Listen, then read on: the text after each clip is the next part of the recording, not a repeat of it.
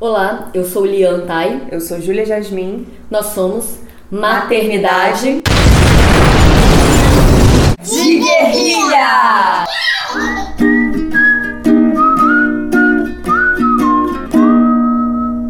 Oi, gente. Olá.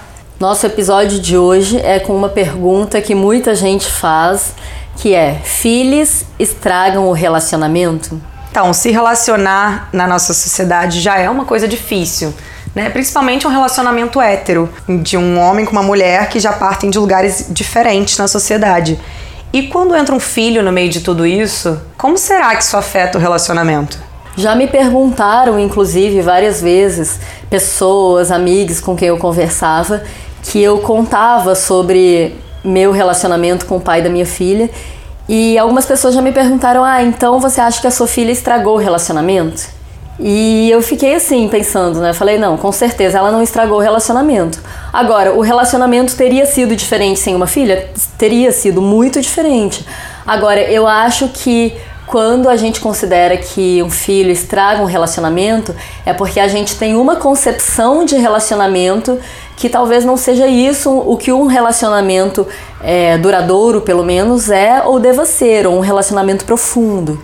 É, e também a divisão de tarefas depois que você tem filho, né? Um, se relacionar com alguém que você tem filho envolve muito mais questões do que se relacionar com alguém que você não tem filho. Você tem muitos mais assuntos em comum e coisas a acertar ali dentro do que antes de ter filho. A divisão de tarefas é incrivelmente diferente, né? A quantidade de assuntos nos quais vocês têm que concordar ou pelo menos conversar sobre depois que tem filho é infinitamente maior do que com alguém que você não tem filho. O que eu vejo é que quanto mais privilégio financeiro, menos um filho estraga um relacionamento. Então, se você é um casal que tem uma babá uma empregada doméstica, que tem, enfim, que tem redes de apoio que o dinheiro compra, os filhos vão estragar menos o relacionamento no modelo de relacionamento que a gente conhece e que a gente chama de relacionamento. Agora, quando você tem que lidar com um aumento considerável de trabalho, porque cuidar é trabalho, limpar a casa é trabalho, amamentar é trabalho e to todas as coisas relacionadas ao cuidar são um trabalho.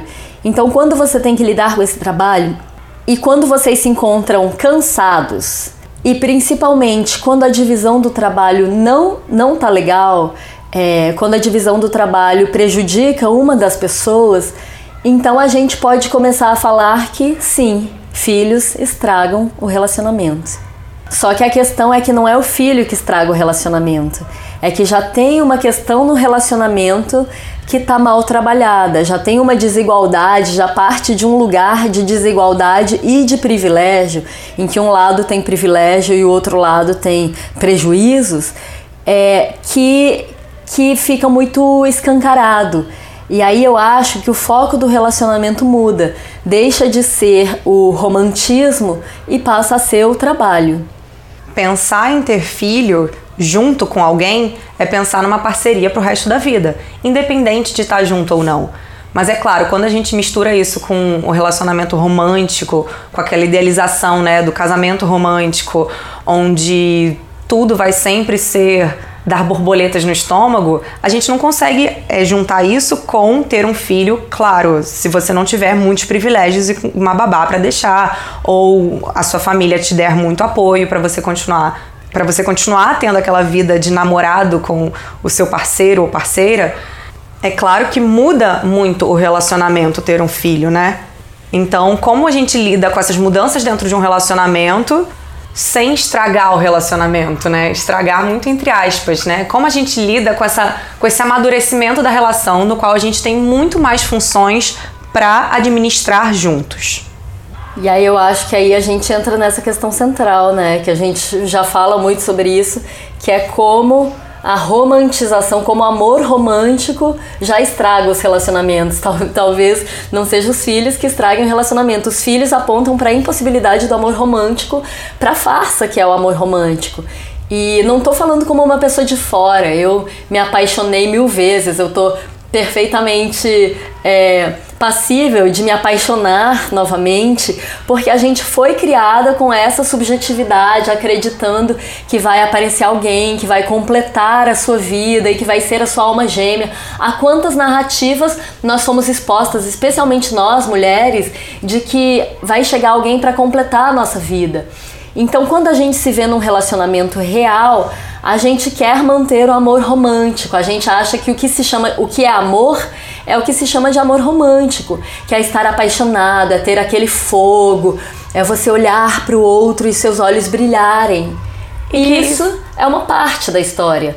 Mas não é toda a história do que é aprofundar num relacionamento e ter um relacionamento duradouro. Porque não é possível você estar a vida toda apaixonado. Ah, eu sei que a gente escuta várias narrativas desse tipo. É, ah, mas o meu avô e a minha avó foram apaixonados a vida inteira. Mas tem muita romantização nessas narrativas também. É, os casamentos antigamente não eram casamentos por amor, por isso talvez eles duravam a vida inteira. A partir do momento que a gente colocou que você escolhe um parceiro, é, que você casa por amor e que você fica casado em, pelo tempo que você quiser, os casais começaram a se separar muito mais. Quando você coloca o amor dentro do casamento, né, e essa romantização também, né, do que, que é um casamento bem sucedido, a gente começa a ter muito mais separações, principalmente depois que nascem os filhos. A quantidade de casais que se separam nos primeiros anos dos filhos é enorme. Porque a gente tem uma idealização do que, que é o casamento e do que esperar, principalmente assim, quando você tá com um bebê pequeno, se você não tem apoio, o romantismo, cara, vai pro saco, não tem como. O romantismo desaparece, pode desaparecer durante os primeiros anos do, do filho, porque as demandas para cuidar daquela criança, se estiverem na responsabilidade só da mãe e do pai, ou então se tiverem na responsabilidade só da mãe, como acontece com muitas famílias, não tem como manter o romantismo e cuidar de uma criança sozinha. É, a questão é que a gente chama de amor o amor romântico, né? Mas existem tantas formas de amar que não passam pelo amor romântico. É, o cuidado, a parceria, o querer bem, tudo isso é amor. E, e, mas a gente aprende que amor é estar apaixonado, é o fogo da paixão, amor é, é o tesão, é o sexo e só por aquela pessoa. Então a gente, a gente deposita tudo, toda a nossa completude, a ideia de alma gêmea, né? O que vai nos completar, tudo aquilo que vai nos preencher está em uma pessoa. E quando a gente deposita tudo isso em uma pessoa, a gente meio que se ferra, né? Porque a outra pessoa não vai, não vai cumprir tudo, não vai preencher todos os nossos buracos. E nem todos os nossos buracos têm que ser preenchidos. Porque o ser humano é isso, o ser humano é cheio de buracos. Então, assim, o, o que, que pode ser um. Não, não que existam regras para um casamento, para um relacionamento, mas assim, o, o, o que, que pode ser uma relação de parceria, o que, que pode ser uma relação. Quais são as outras possibilidades do amor? Porque eu acho que a gente acaba passando muito por isso. Se a gente vê o amor romântico como a única possibilidade de uma parceria amorosa, provavelmente filhos estragam o amor. Agora, se a gente ver outras possibilidades amorosas, é, talvez os filhos vão aprofundar muito essa relação. As pessoas falam muito sobre testar o amor, né? Ah, filhos testam o amor, se o amor é forte ou não. E eu não acho que seja sobre teste, eu acho que seja sobre. É, dinâmicas, novas dinâmicas e novas adaptações. É, é uma para mim é uma questão muito darwinista mesmo, que é como você se adapta àquela nova situação. Que seja que o seu amor tenha surgido do amor romântico, que você tenha se apaixonado pela pessoa e tido borboletas no estômago e achado que ela seria a pessoa com quem você ficaria o resto da vida e a única por quem você teria tesão pelo resto da vida, tudo bem. Mas assim, chegou um filho, quais vão ser as novas dinâmicas, porque o relacionamento vai mudar. Então não é tanto sobre um teste se aquele amor abstrato era grande mesmo, mas é sobre é, entender que existem outras possibilidades de amor e o quanto vocês conseguem é, encontrar dinâmicas juntos. É, porque se apaixonar é muito bom. Mas será que é uma coisa que dura para sempre? Será que é possível manter o fogo da paixão para sempre?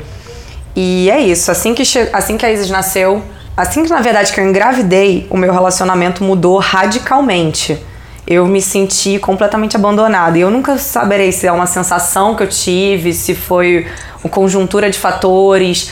Eu nunca vou saber. Eu sei que eu me sentia completamente abandonada, como se, as, como se eu tivesse que dar conta de tudo sozinha, como se as demandas do bebê passassem automaticamente a ser só minhas, quando eu imaginava que a gente ia dividir as coisas, né? Eu tava com uma pessoa que eu parecia super parceira comigo, que sabia o que era ter filho, porque já tinha dois filhos. Então eu imaginei que a gente fosse caminhar juntos. E aí, primeira vez que eu quebrei a cara, eu me senti completamente sozinha dentro do relacionamento. Quando a Isis nasceu, então, eu me senti abandonada por mais uma camada, que foi a camada das minhas amigas que não conseguiam talvez entender o que eu estava passando. E eu me senti completamente abandonada. Não só no meu relacionamento, mas também com as minhas amigas e meus pais moram fora do Rio de Janeiro. Então eu não tinha, é, não tinha como ter a presença deles o tempo todo, né? Então, é, ali a minha perspectiva de um relacionamento com o pai da Isis foi embora. Eu não tinha mais, eu tinha a ideia que assim, eu vou ficar com ele enquanto eu precisar muito de apoio, porque agora a gente não vai nem pensar, né, em, em se separar porque a gente tá com um filho pequeno. Mas eu pensava que assim que eu pudesse, eu me separaria, porque ele tinha quebrado um contrato de parceria comigo. E também a questão eu não me sentia amada, eu não me sentia gostosa, isso para mim era muito difícil. Eu sempre fui uma pessoa é, muito corporal, muito de contato. E aí eu sentia como se, sei lá, como se tivesse uma aversão a mim, sabe? Como se eu tivesse ficado grávida e de repente eu deixei de ser interessante. Então, isso para mim era muito difícil de lidar, uma pessoa muito corporal, muito assim, me sentir desinteressante era muito difícil. E a Isis foi crescendo e aos poucos eu fui tendo um pouco mais de liberdade, um pouco mais de tempo e a gente teve que ir se adaptando no nosso relacionamento. É, para mim, eu passei de estar apaixonadíssima para estar grávida. Eu conheci o pai da paz, ficamos apaixonadíssimos. É, eu digo que casamos no mesmo dia, porque no mesmo dia ele ficou morando comigo e três meses depois eu descobri que estava grávida. E, e a gravidez para mim foi o momento mais difícil da minha vida, foi horrível. Eu estava sem chão, eu sentia que eu estava morrendo. E no período da gravidez ele segurou muito a barra. E foi ele quem era ele quem tinha certeza que queria ter o filho. Tempos depois que ela já tinha nascido e tal, ele me falou: "Olha, eu segurei, eu falei que eu queria, mas eu não sabia que seria essa barra toda." Para mim não tinha muito como, é claro, eu não sabia tudo que seria, mas era no meu corpo. Então, para mim, desde o princípio não tinha como eu não estar 100% responsabilizada. E no início eu não me sentia capaz. E ele sentia, ele segurou minha mão e ele falou: vamos juntos.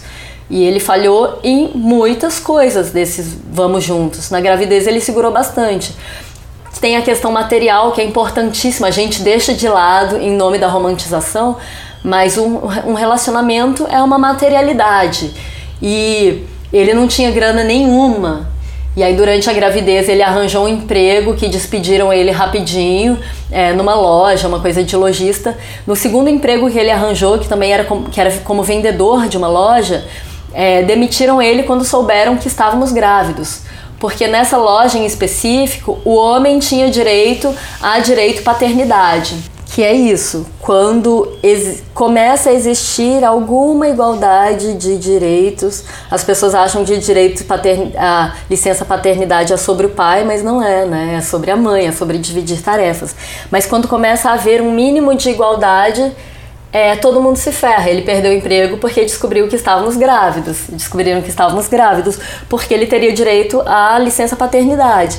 E aí, é, depois que a Paz nasceu, eu me vi muito só.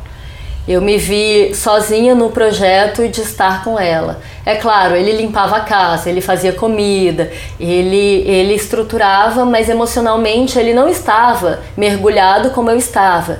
E foi muito solitário para mim. E o ápice disso foi quando a gente passou umas férias infernais, eu dizendo para ele: eu não me sinto amada, eu me sinto sozinha.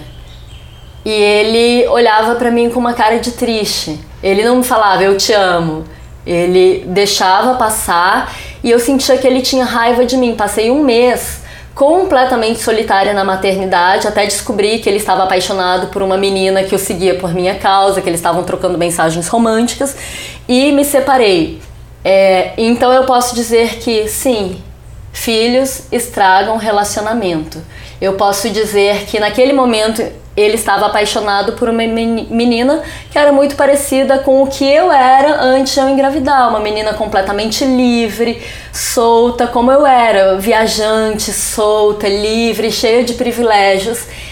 E no momento em que eu me tornei mãe, que eu não tinha mais nada de fora para trazer, que eu não falava sobre meditação, sobre sagrado feminino, sobre é, viagens e que a minha vida era muito material em torno de uma criança e que ele não estava no mesmo projeto que eu, eu me tornei desinteressante.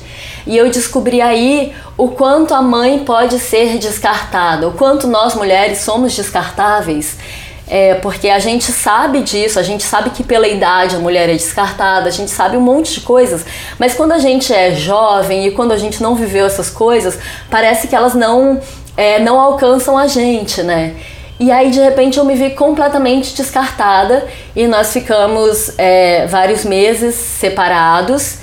E aí, e aí nisso, assim, tipo, caiu a ficha para ele, ele ficou tentando voltar. E aí depois de eu ficar cinco meses longe na, na pandemia, e ele ficar cinco meses sem ver a filha, eu voltei, eu tinha deixado ele ficar no meu apartamento, e aí eu falei, olha, arranja um outro lugar para ficar. E aí ele estava dividindo todas as tarefas e cooperando no período em que ficamos juntos antes de ele se mudar. Quando ele foi se mudar, eu falei: "Não vá, fique", porque eu fiquei com medo de ficar mais sobrecarregada. E aí, desde então, nós estamos. E, ele ficou morando no outro quarto. É, até hoje, eu não, não tenho a intenção de dividir a minha cama. Só que assim, é, estamos juntos e desde então temos uma outra forma de relacionamento que não passa pelo relacionamento romântico.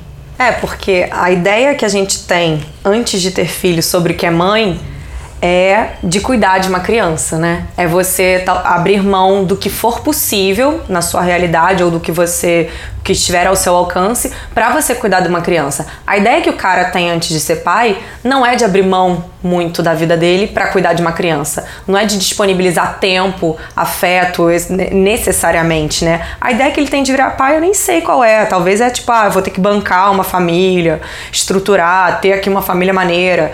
Mas assim, não é a mesma coisa. A ideia que a gente tem antes de ser mãe é muito diferente da ideia que o cara tem antes de virar pai. O que mudou primeiro no nosso relacionamento foi a questão do tesão. Eu, apesar de ser uma grávida tesuda, né, como fala, eu tinha muito tesão, mas eu ficava muito enjoada, eu, eu tinha muito sono, eu tinha muitas tarefas, né? Eu trabalhava, ia, eu tinha faculdade, eu fazia milhões de coisas e às vezes assim, eu não tinha mais a mesma disponibilidade, eu já não era mais a mesma pessoa. Então, ele do nada eu me transformei numa outra pessoa que não era talvez tão fácil para ele de se relacionar e não era tão fácil de entender também, nem para mim, nem para ele. Então o nosso relacionamento mudou radicalmente no dia que eu descobri que eu tava grávida. Que eu assim que eu senti as coisas muito diferentes, fiz um teste de gravidez e a partir dali eu me tornei outra pessoa, uma pessoa muito mais difícil de lidar, que tá enjoada, que demanda outras coisas, que demanda que ele faça comida para mim. Apesar de eu não ter um bebê ainda, eu precisava que ele cuidasse muito mais de mim, porque eu acordava, eu tinha faculdade das 7 da manhã, é, de 7 e meia da manhã, e eu trabalhava até as 9 da noite alguns dias. Então eu precisava que desde a gravidez alguém cuidasse de mim. E quando ele não tinha essa mesma expectativa, é, começaram os atritos entre a gente. E aí, é claro, quando a Isis nasceu, não sei, tem um momento que eu acho que eu nem lembro mais de como era o nosso relacionamento, porque era apenas assim, a gente habitava a mesma casa, mas eu acho que eu fazia absolutamente tudo da nossa filha e é, ele ficava muito ausente também. Ele tem um trabalho que é de muitas horas seguidas, ele tem outros dois filhos, ele tem a mãe dele, que ele é filho único. Então eu a impressão que eu tenho é que ele era extremamente ausente por mais que, né, talvez em comparação a outros pais 100% ausentes, ele não fosse ausente, mas para mim a sensação que eu tinha é que ele, era ausente. E a partir dali eu não conseguia vislumbrar que a gente fosse ser um casal como eu tinha é, idealizado antes de, antes de topar esse projeto de ter um filho. E em setembro, por questões pessoais dele, ele acabou passando um mês na casa da mãe. E isso para mim foi definitivo de que eu não queria mais ter um relacionamento, porque a parceria, além de tudo, além do, do relacionamento romântico, que já tinha se perdido há muito tempo, além de tudo, a parceria para mim não estava mais funcionando. E em outubro eu decidi que eu não queria mais ser casada com ele, que eu queria que a gente se separasse. E a partir do momento que eu falei isso e que a gente finalmente está de igual para igual, porque eu falo que quero me separar desde que eu tô grávida, por essa falta de, de, de me sentir amada, né? Por essa perspectiva de que os nossos desejos dentro de um relacionamento são muito diferentes, de, pela primeira vez bateu de uma forma diferente nele, porque parece que agora que a gente está disponível de igual para igual, agora que a Isis fica longos períodos com ele, agora que ele pode até viajar com a filha dele, como eu sempre viajei, doeu nele numa forma diferente. Doeu porque eu também tô aberta para o mundo, eu posso criar novos projetos, eu sou, eu me sinto novamente uma pessoa interessante para o mundo. É para mim o que eu posso dizer é que à medida em que ter uma filha estragou o relacionamento, foi exatamente o que fez o relacionamento virar outra coisa e que se tornou uma coisa muito melhor. Antes de a gente ter filhos, era coisa da paixão.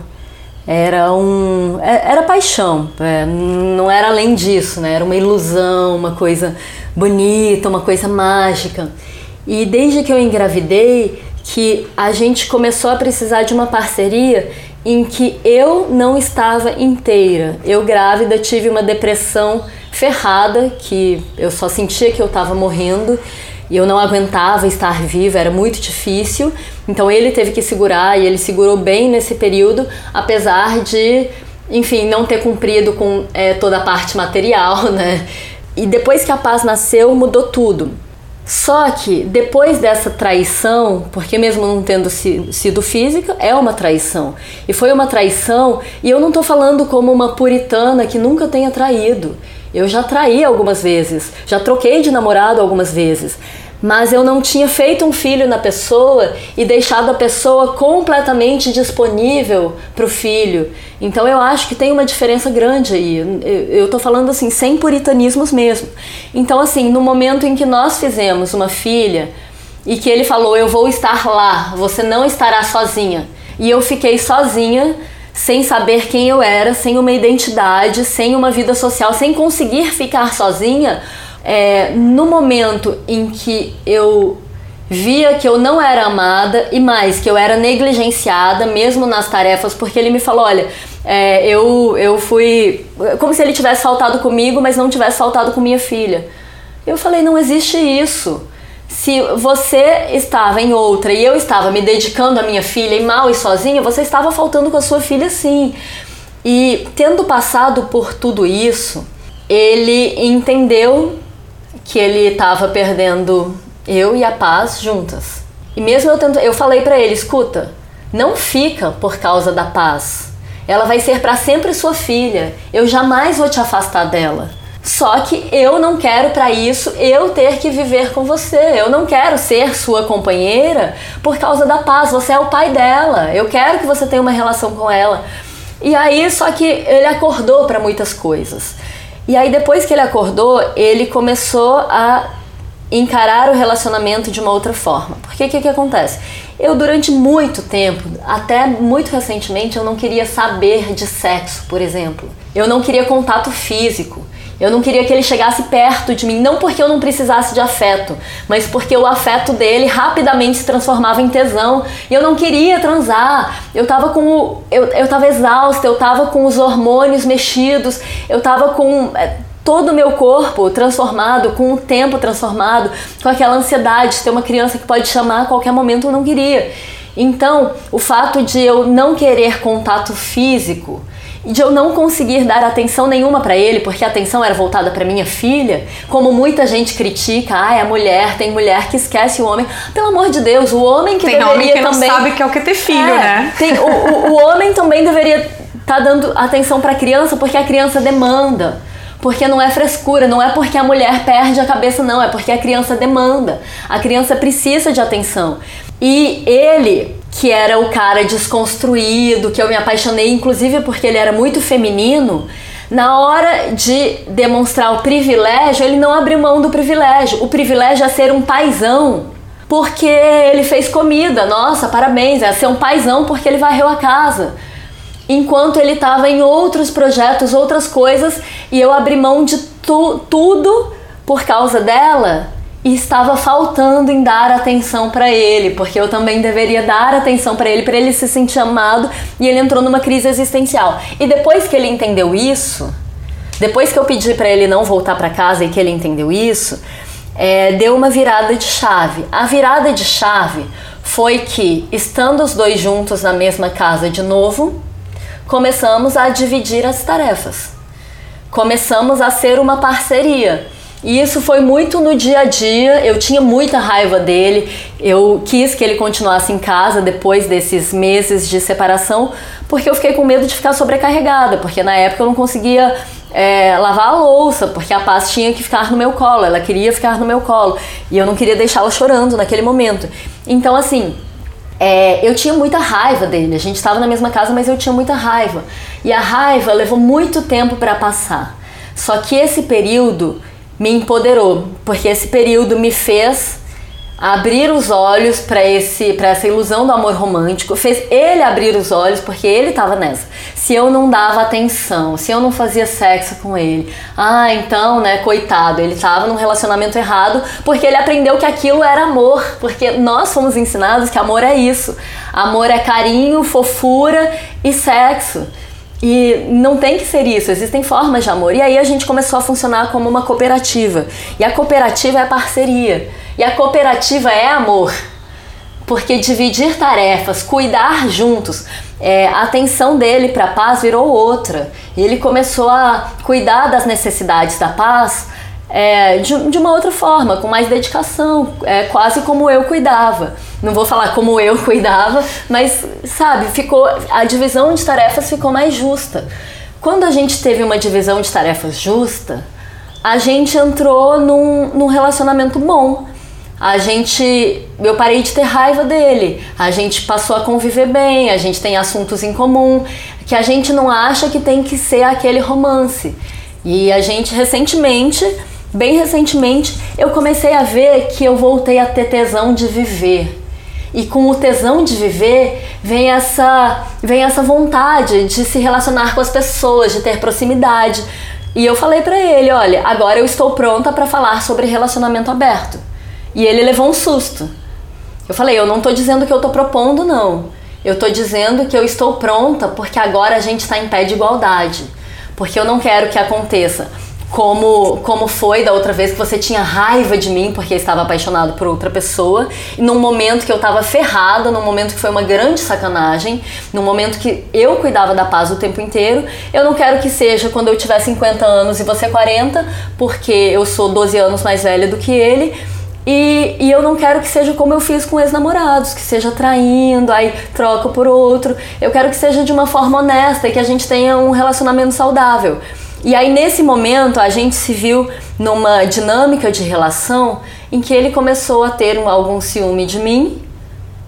E porque no início da relação eu era louca ciumenta. Ele me botou num lugar em que eu era louca ciumenta, porque eu estava grávida ou cuidando de uma criança, amamentando uma criança, enquanto ele tinha certas trocas que que me deixavam com ciúme. E agora que nós estamos em pé de igualdade, que eu me reempoderei, que eu posso ter vida social, que eu posso ter uma vida, ele se viu tendo ciúmes, porque as relações são dinâmicas. E, e eu vi que eu não sou aquela maluca ciumenta, que foi o lugar onde ele me colocou. Mas é isso, as relações são dinâmicas e em um momento em que você está é, tá completamente dedicado a uma criança, é a hora em que você vai ver que o amor romântico não funciona para sempre, não funciona o tempo todo, não é a única forma de amor. E o que você vai fazer com isso é, é a virada de chave.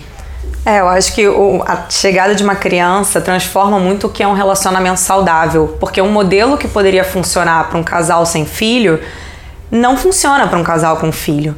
Então, é, o que deixa o que poderia ser um relacionamento saudável há 10 anos, com a chegada de um filho, pode se tornar completamente abusivo para uma das partes.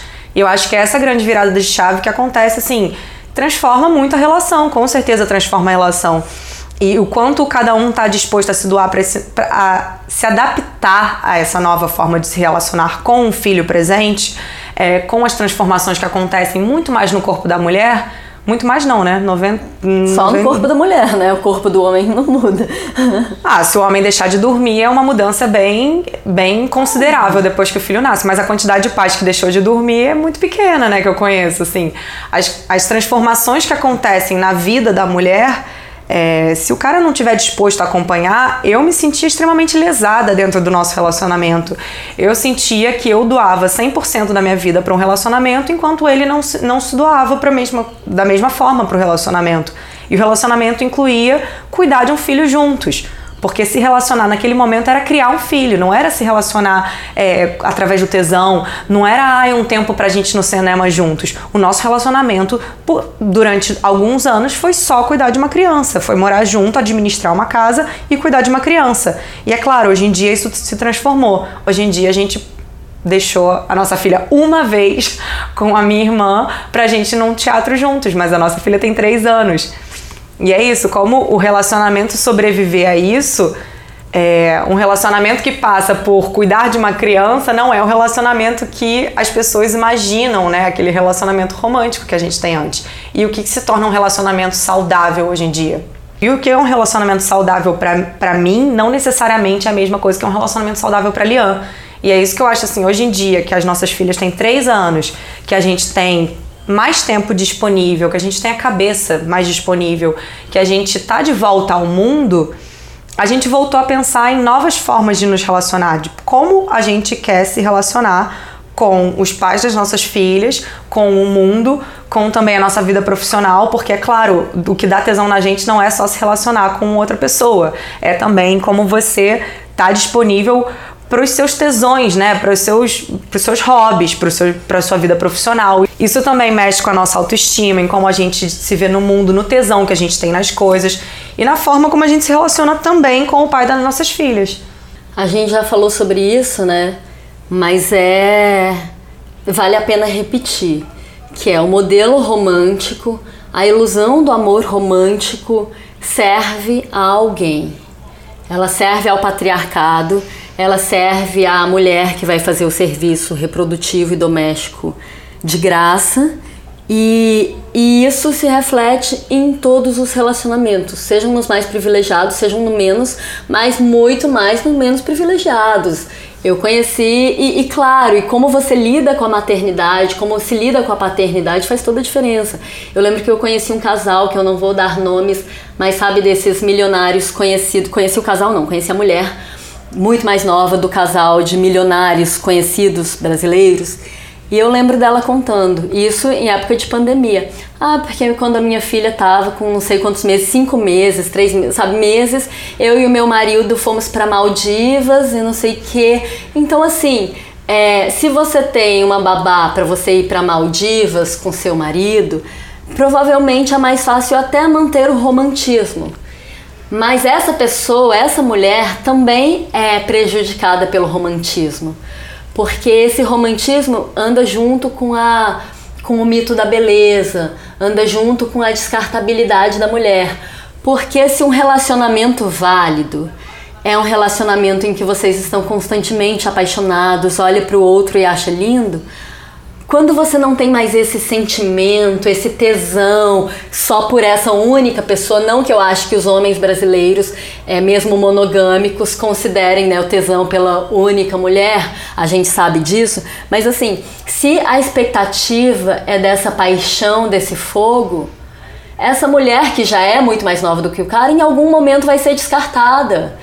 Porque quando se desconsidera parceria, quando se desconsidera a história de vida, quando se desconsidera é, essa, essa história construída que é muito material, porque tem a ver com divisão de tarefa, são as mulheres que são descartáveis. É, e o relacionamento também é quanto cada um está disponível é, para o relacionamento em si. Que muitas vezes o relacionamento romântico é só disponível para o outro, para o sexo, para sair junto. E quando você tem um filho, eu acho que o relacionamento passa sobre os cuidados do filho.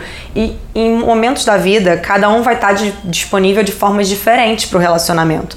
E como o casal lida com essas diferenças de disponibilidade, de tempo, de afeto, a gente coloca num modelo único, né? Um modelo monogâmico, patriarcal e, e assim, católico. É um modelo único, onde todo casal tem que se encaixar naquele modelo. Onde é isso, a mulher está sempre mais disponível para cuidar da criança e abrir mão da vida profissional.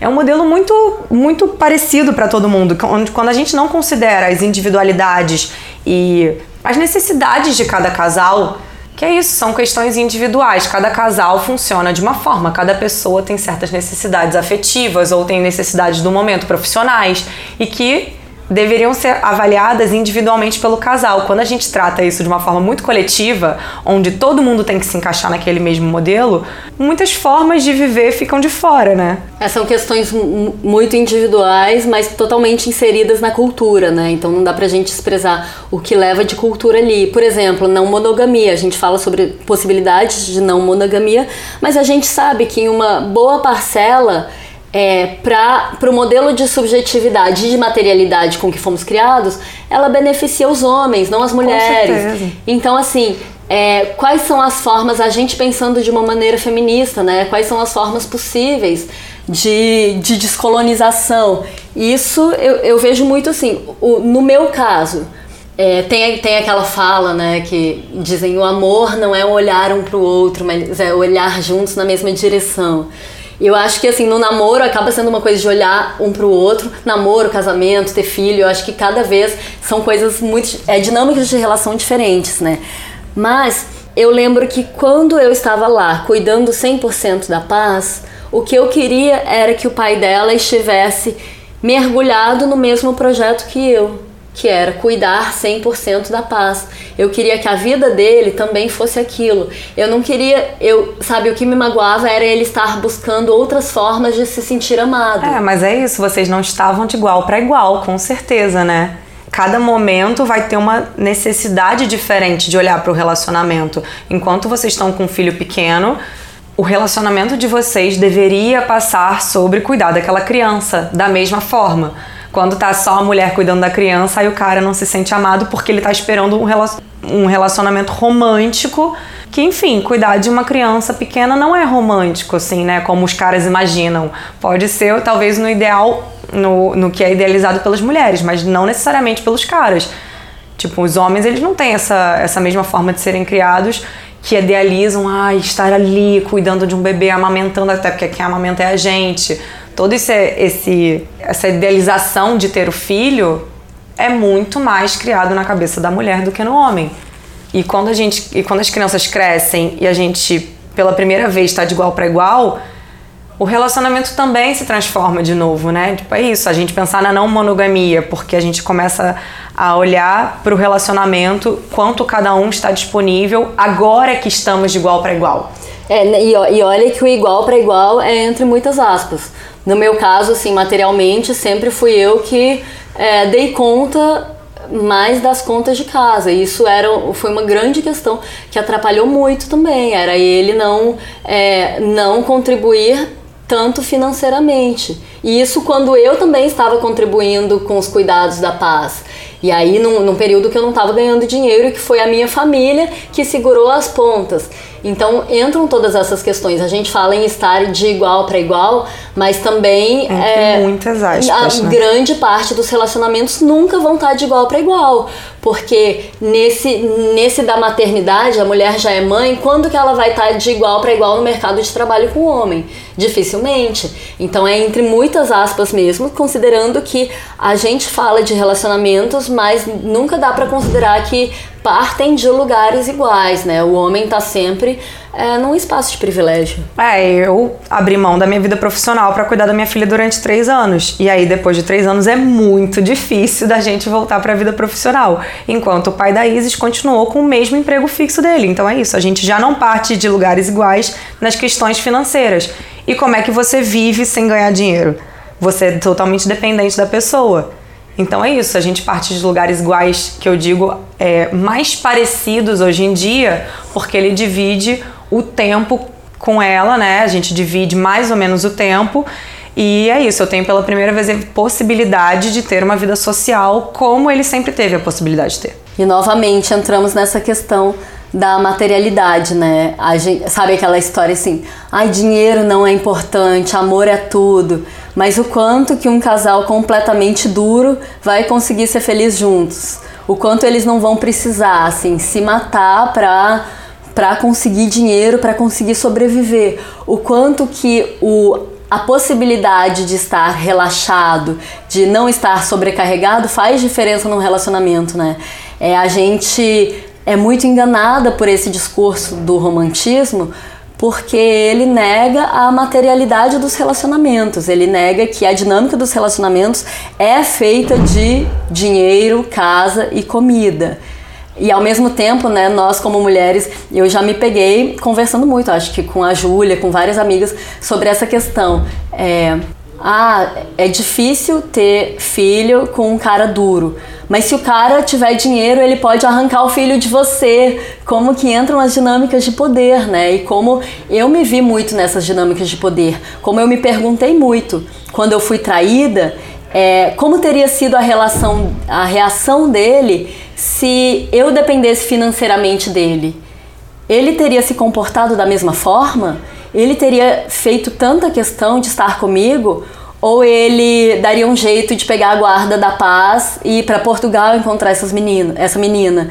Então, assim, como a dinâmica de relacionamento muda com poder e dinheiro é poder e como ser homem já é um poder em relação a ser mulher, né? É, e é isso. Dentro da minha maternidade, na qual eu abri mão da minha vida profissional, é, muitas vezes eu me pergunto se eu tô dentro do. se eu tenho a possibilidade, caso né, eu, que, eu pedir separação. Mas como seria separar? Quais possibilidades financeiras que eu tenho de separar? Então, quanto dentro desse relacionamento é ditado pela, pelas questões financeiras, né? Quanto a gente, como seria diferente se eu tivesse continuado no trabalho? É claro, foi uma opção, não me arrependo do que eu fiz, mas me questiono. Se a gente tivesse plenas condições financeiras, será que não seria melhor estar em casas diferentes e não dividindo um aluguel? É, e também o, o, trabalho, né? Se, nossa, se pudesse pagar pelo serviço de outra mulher, como é, né? Nas situações de privilégio, a gente estaria na mesma casa? Como que é isso, né? Como que, como que essas possibilidades financeiras definem muito o rumo de relacionamentos? Mas no final das contas é isso. É, ter uma filha estragou completamente a relação que eu tinha, que era uma relação romântica, novíssima, né, de três meses e completamente iludida. Só que ela desmoronou uma relação e construiu uma outra relação que eu considero muito mais profunda e saudável. E ter uma filha me fez olhar de uma forma diferente para a pessoa com quem eu me relaciono. Cada fase dela que vai passando, eu vou me adaptando e me transformando. Eu não tenho uma forma fixa de me relacionar. E o questionamento é, se eu não tivesse filha também, eu estaria, o relacionamento teria dado certo? A gente nunca vai saber. Eu simplesmente tive uma nova forma de olhar para um relacionamento com outras prioridades e que cada fase nova da minha filha eu vou questionando o relacionamento de uma forma diferente. Hoje em dia é isso, eu estou questionando a disponibilidade que a gente tem para o relacionamento e o que que importa numa pessoa para eu querer estar junto com ela. É, entender que os relacionamentos não dão certo só se durarem, né? Que os relacionamentos podem ter seus ciclos ou não, né? Ou, ou as pessoas podem ir se transformando e criando novas dinâmicas e se adaptando de acordo com quem a situação te faz no momento, né? E, e meio que isso. É, crianças estragam relacionamentos? Bom, a resposta é se o que você chama de relacionamento é um relacionamento romântico, sim, estragam. Senão, a gente pode encontrar muitos caminhos. A gente vai se adaptando, entendendo como a nossa forma de se relacionar, que pode ter muito mais a ver com a gente do que esse modelo pré-estabelecido de relacionamento. Então é isso, gente. Vamos finalizar, até porque começou um barulho de obra aqui do lado. Mas queremos ouvir as experiências de vocês também. Afinal, seus filhos estragaram o casamento? Para quem quiser colaborar com o nosso trabalho, temos o nosso Pix, que é o nosso e-mail mdeguerrilha@gmail.com. Se você gosta do nosso trabalho, colabora com a gente. Obrigada, gente. Até Obrigada, a até a próxima.